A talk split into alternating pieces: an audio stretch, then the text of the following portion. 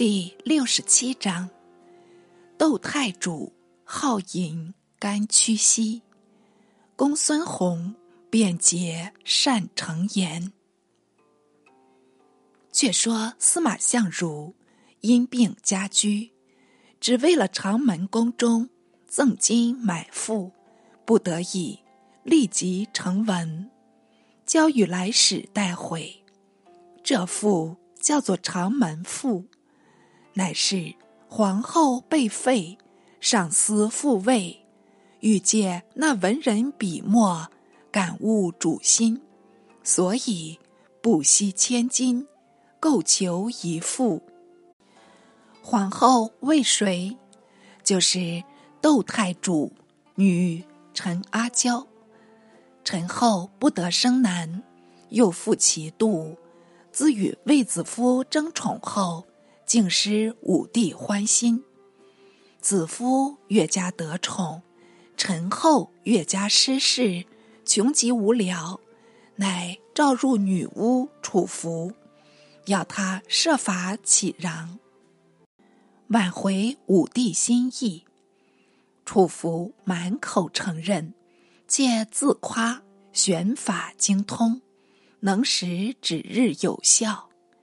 陈后是个女流见识，怎知他妄语骗钱，便即叫他祈祷起来。楚服遂号召徒众设坛斋教，每日必入宫一二次，喃喃诵咒，不知说些什么话。好几月不见应验，凡使武帝得知消息。怒不可遏，好似火上添油一般。当下彻底查究，立将楚服拿下，敕立训居，一下二片，不由楚服不照，依词定验，说他为后咒诅，大逆不道，罪应小斩。此外。尚有一班徒众及宫中女史太监，统皆连坐，一概处死。这篇验案奏将上去，武帝立即批准，即把楚服推出市曹，先行小手，再将连坐诸人悉数牵出，一刀一个，杀死至三百余人。楚服贪财害命，咎由自取。必连坐至三百余人，冤乎不冤？陈后得报，吓得魂不附体，数夜不曾合眼。结果是册书被收，喜寿被夺，废洗长门宫。窦太主也觉残惧，忙入宫至武帝前。其丧谢罪，武帝尚追念旧情，必作答礼，并用好言劝慰，绝不令废后吃苦。窦太主乃称谢而出。本来窦太主是武帝姑母，且有拥立旧宫，应该入宫。乔则。为何如此谦卑，甘心屈膝？说来又有一段隐情，从头细叙，却是汉史中的绘文。窦太主常养一弄儿，叫做董衍，衍母向以卖猪为业，得出入窦太主家，有时借眼同行。敬业太主，太主见他童年貌美，齿白唇红，不觉心中怜爱。寻明年龄，尚只一十三岁，遂向严母说道：“我当为汝教养此儿。”严母听了此言，真是喜从天降，忙即应声称谢。窦太主。便留眼在家，令人教他书算，并即骑射、御车等事，眼却秀外慧中，有所受受，无不心领神会。就是侍奉窦太主，亦能居成一旨，循谨无违。光阴易过，又是数年。窦太主夫唐义侯陈武病没，一切丧葬皆由衍从中乡里，井井有条。窦太主年过五十，垂老丧夫，也是意中情事，算不得什么苦霜。偏他生长皇家。华衣美食，望去尚如三十许人，就是他的性情，也还似中年时候，不耐离居。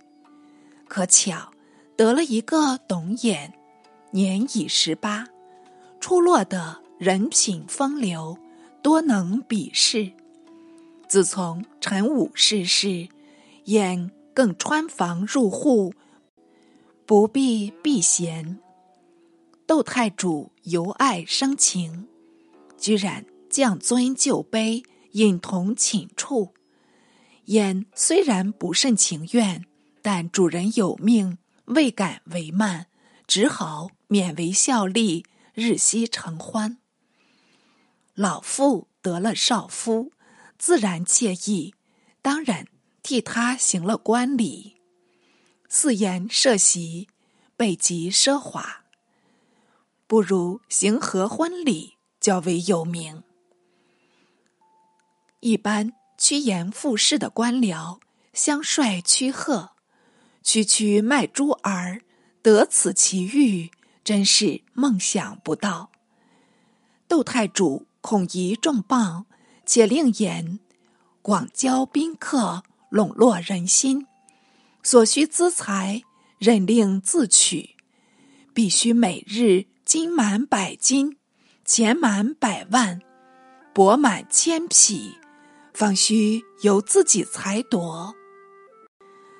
眼好似得了金窟，取不尽，用不竭，乐得任情挥霍，便捷交游，就是明公陈卿。一语往来，统称眼为董君。安陵人袁叔，系袁盎从子，于言友善，无隐不宣。一日密与言语道：“足下私事太主，倒不测罪，难道能长此安享吗？”衍被他提醒。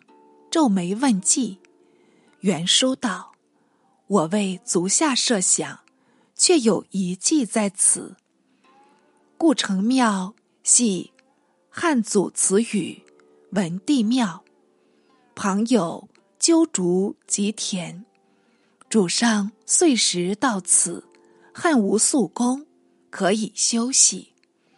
唯窦太主长门园与庙相近。”足下若欲白太主将此园献于主上，主上必喜。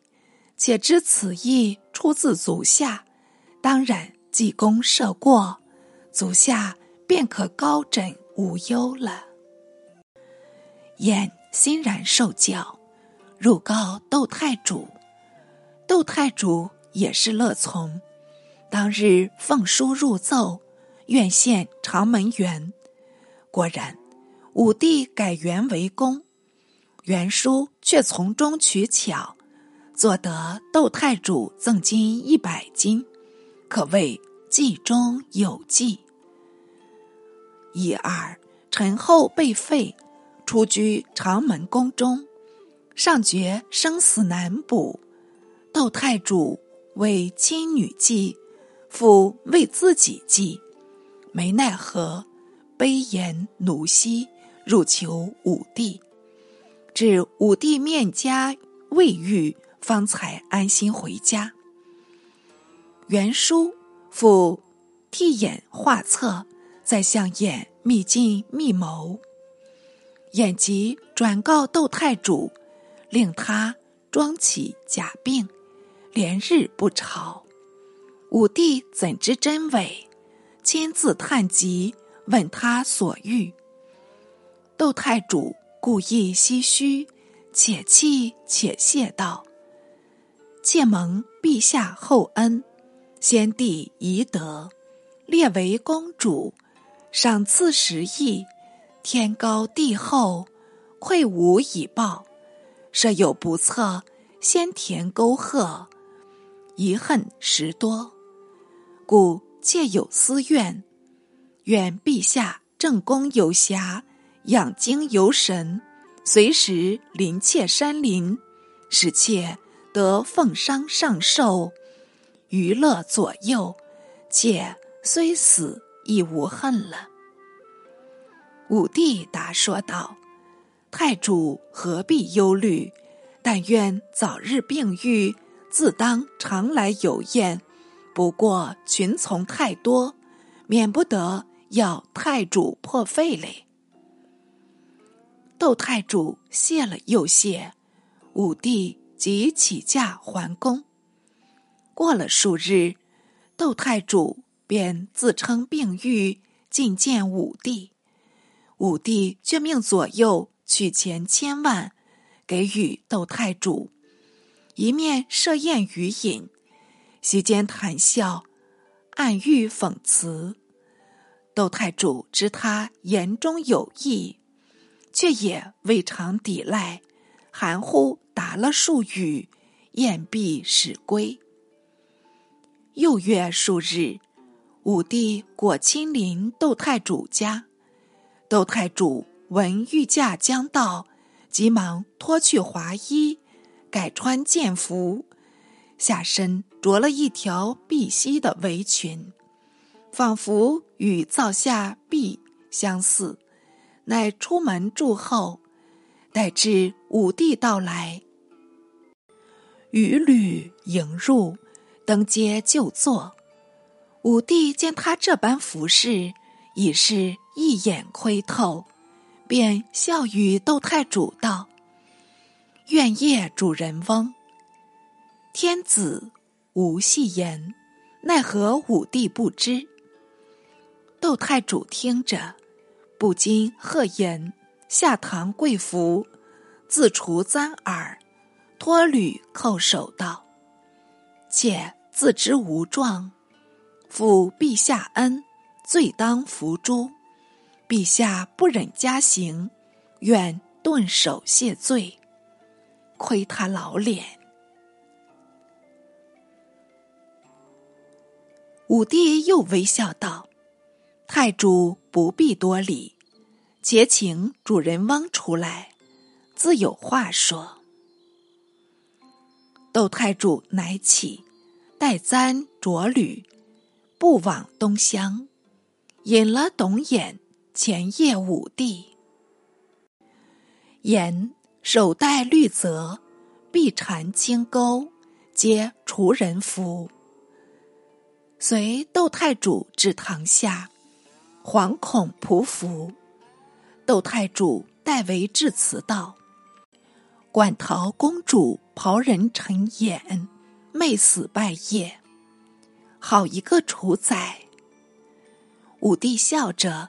特为起坐，主赐衣冠，上堂与宴。宴再拜起身，入住衣冠。窦太后吩咐左右开言响地，奉食进商。宴亦进来进爵。武帝一饮而尽，且顾左右斟酒，回敬主人，并命与窦太主分坐侍饮。居然是赤赐为夫妇。窦太主格外献媚，引动武帝欢心，引至日落西山，方才撤席。及车驾将行，窦太主又献出许多金银杂增，请武帝颁赐将军列侯从官。武帝应声称善，故命从其。搬运了去。次日即传诏分赐，大众得了财帛，都感窦太主后会无不倾心。窦太主本来贪财，所以平时积住不可胜计。且自窦太后去世，一下私财都归窦太主受用。此次为了董衍一人，却毫不吝惜。买动于情，俗语有言：“钱可通灵。”无论何等人物，总叫慷慨好施，自然人人凑奉，争相趋吉。况且燕一时贵宠，连天子都叫他主人翁，还有何人再敢轻视？因此，远近闻风。征投董君门下，其实这般做作，统是袁书教他的妙计。总述一句，不凡所叙。窦太主既显出丑事，遂公然带眼入朝。武帝亦爱眼伶俐，许得自由往返。眼从此出入宫禁。亲近天颜，常从武帝游戏北宫，持竹平乐，系上林苑中台官名，侠狗马系蹴鞠，大妖主眷。会窦太主复入宫朝谒，武帝特为置酒宣誓，赵衍共饮与主合欢，可巧。东方朔执己为魏，势力殿侧，闻武帝使人召演，即至己如奏道：“董衍有斩罪三，怎得进来？”武帝问为何因，朔深说道：“衍以见臣私事太主，便是第一大罪。拜常独礼。”敢为王制，便是第二大罪。陛下春秋日复，正应批览六经，留心术政，眼不尊经劝学，反以米粒分华蛊惑陛下，实乃国家大贼，人主火狱。罪无于此，死有余辜。陛下不责他三罪。还要引入宣誓，臣且为陛下生忧嘞。朝阳鸣凤，武帝默然不应，良久方答说道：“此次不妨暂行，后当改过。”说正色道：“不可，不可！宣誓为先帝正典。”非正人不得引入，自来篡逆大祸多从淫乱酿成。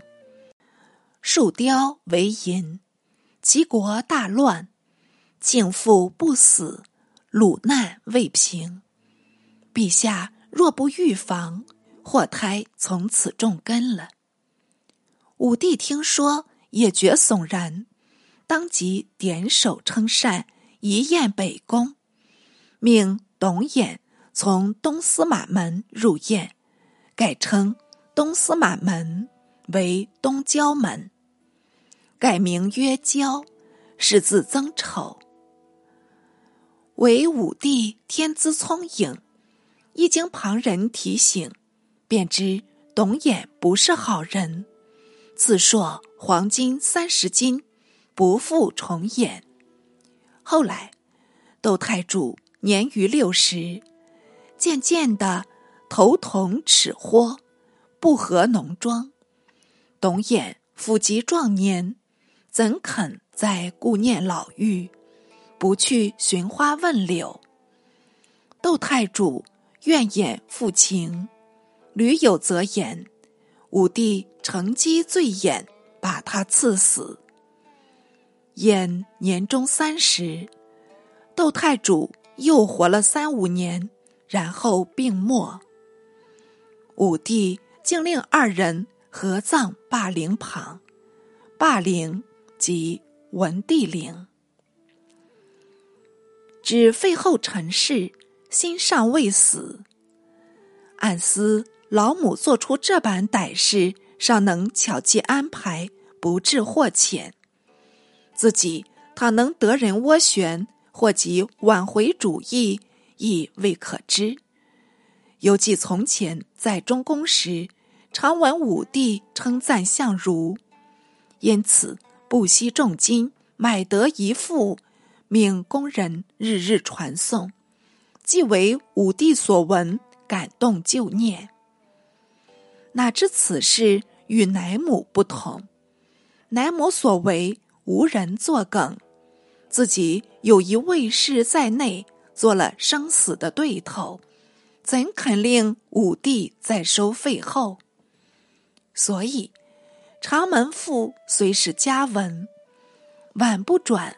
汉皇恩义，不过陈氏的饮食服用，总有有司按时拨给，终身无亏。到了窦太主死后，陈氏愈加悲郁，不久亦即病死了。话分两头，且说陈废后巫蛊一案，本来不至株连多人。因有事御史张汤参入治狱，主张严酷，所以锻炼周纳，连坐至三百余名。汤系杜陵人士，童年敏悟，性最刚强，乃父常为长安城，有事外出，主汤守舍。汤尚好细细，未免疏忽。至乃父回来，见厨中所藏食肉，被鼠啮尽，不禁动怒，把汤吃则树下。汤为鼠遭吃，很不甘心，遂熏穴寻鼠，果有一鼠跃出，被汤用铁网罩住，竟得捕获。穴中尚有鱼肉剩着。也即取出，细作一篇鼹鼠文，将肉作证，处他死刑。折臂堂下，复见他鼹鼠文辞，竟与老玉历相似，暗暗惊奇，当即使其行名，抄写暗读，久久练习，养成一个法律家。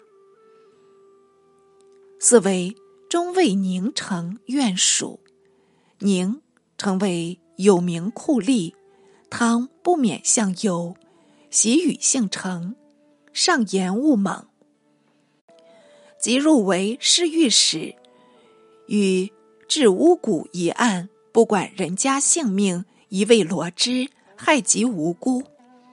武帝还道他是治愈能手，升任大中大夫。同时，又有中大夫赵宇，意上苛刻，与汤交好。汤常是与如兄，交相推重。武帝遂令两人同修律令，加天则立，特创出谏之故纵法。前述官僚，凡官吏见人犯法。应即出头告发，否则与犯人同罪，这就是见之法。问官断狱，宁可失人，不可失出。失出便是故意纵犯，应该作罪，这叫做故纵法。自经良法创行，遂至。欲送凡科，者衣满路。唐又巧为迎合，见武帝性好文学，就附会古意，引作御词。又请令博士弟子分治尚书《春秋》。春秋学要算董仲舒，武帝即位，曾将他拔为首选，出相江都。江都王妃本来骄恣不法，经众书从旁匡正，方得安分终身。哪知有功不赏，反且见罚，竟因别案牵连，被降为中大夫。无非是不善逢迎。建元六年，辽东高庙及长陵高原殿两处失火，仲书原据《春秋》，推演义理，书稿方就，是便是主父偃过访，见到此稿，竟屈膝窃取，北帝奏闻，武帝召视诸儒。儒生吕不书本是仲书弟子，未知稿出失手，是为下狱。言史说出仲舒所作，且和他语多讥刺，遂知仲舒下狱，几乎论死。眼知阴险如此，怎能善终？幸武帝。上器重仲舒，特诏赦罪，仲舒才得免死，但中大夫一职已从此辞去了。先是淄川人公孙弘，与仲舒同时被征，选为博士，似奉命出使匈奴，还白武帝，不合上意，没奈何，托病告归，至。元光五年，复征贤良文学诸士，淄川国又推举公孙弘。弘年将八十，精神尚健，精力旧衰，且经他前次搓跌，不愿入都，无奈国人一致怂恿，乃扶备就道，再至长安，谒太常府中对策。太常先平甲乙，见他羽翼尽淤，列居下地，仍将原卷呈入。偏武帝特别鉴赏，擢居第一，随即召入，面加咨询。弘欲为揣摩，奏对称旨，因复拜为博士，使代召金马门。其人缘故。时亦余选，年已九十有余，比红帽还要高古。红颇怀妒意，侧目相视。缘故本与红相识，便开口借红道：“公孙子，吾正学以立言，吾屈学以阿世。”洪。杨若不闻，掉头径去。缘故老不改行，前为窦太后所不容，此次又为公孙弘等所排斥，仍旧罢归。读公孙弘重入都门，便即求和，屈意取容。第一招是逢迎主上，第二招是接纳权豪。他见张汤方得上宠，屡次往访，与通生气，又因主角都尉吉案，为武帝所敬礼，以特与结交。吉案极力普养，是为卿士，生平至黄老言，不好烦扰，专喜量职。初为业者，玄迁中大夫。即复出任东海太守，执简御民，卧病不出，东海居然大治。武帝闻他积极有声，又召为主角都尉，名列九卿。当田汾为相时，威吓无比。辽吏都望于下拜，暗不屑屈成，相见不过长揖，汾。亦无可如何。武帝常与暗谈论治道，志在唐虞。暗竟直答道：“陛下内多私欲，外失仁义，奈何欲效唐虞圣治呢？”一语中的。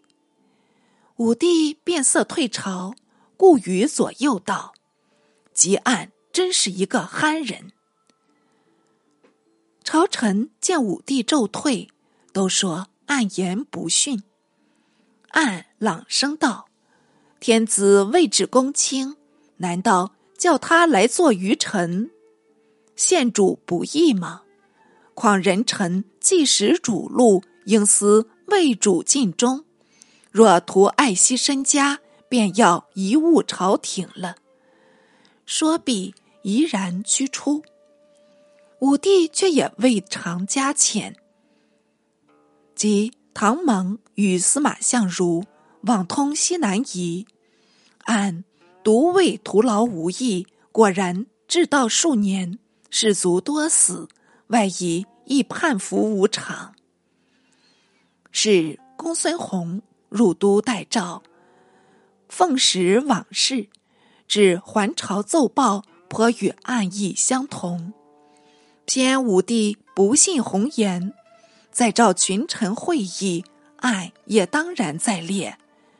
他正与公孙弘往来，又见弘予以同意，遂在朝堂预约，决意坚持到底。弘以直任不辞。哪知武帝升殿，集众开议，弘竟翻去前调，但说有主圣才，顿时脑洞暗性。厉声与弘道：“其人多诈无信，才与臣言不宜通疑，忽有变异，岂非不忠？”武帝听着，便问弘有无实言。弘答谢道：“能知臣心，当说臣忠；不知臣心，便说臣不忠。”老奸巨猾。武帝颔首退朝，月日。便迁弘为左内史，未几又超授御史大夫。小子有诗叹道：“八十衰翁待死年，如何上辈立名谦？岂因宣圣遗言在，求父无妨暂执鞭。”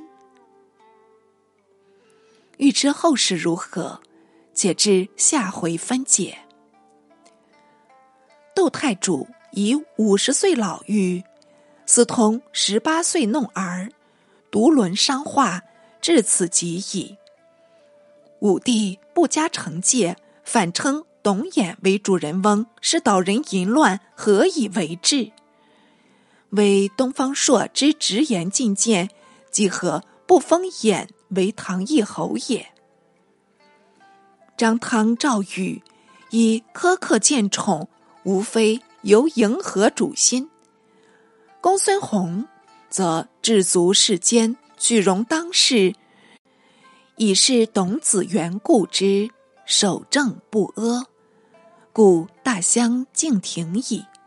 然笑骂由他笑骂，好官我自为之。古今之为公孙弘者，比比然也。于公孙弘乎何诸？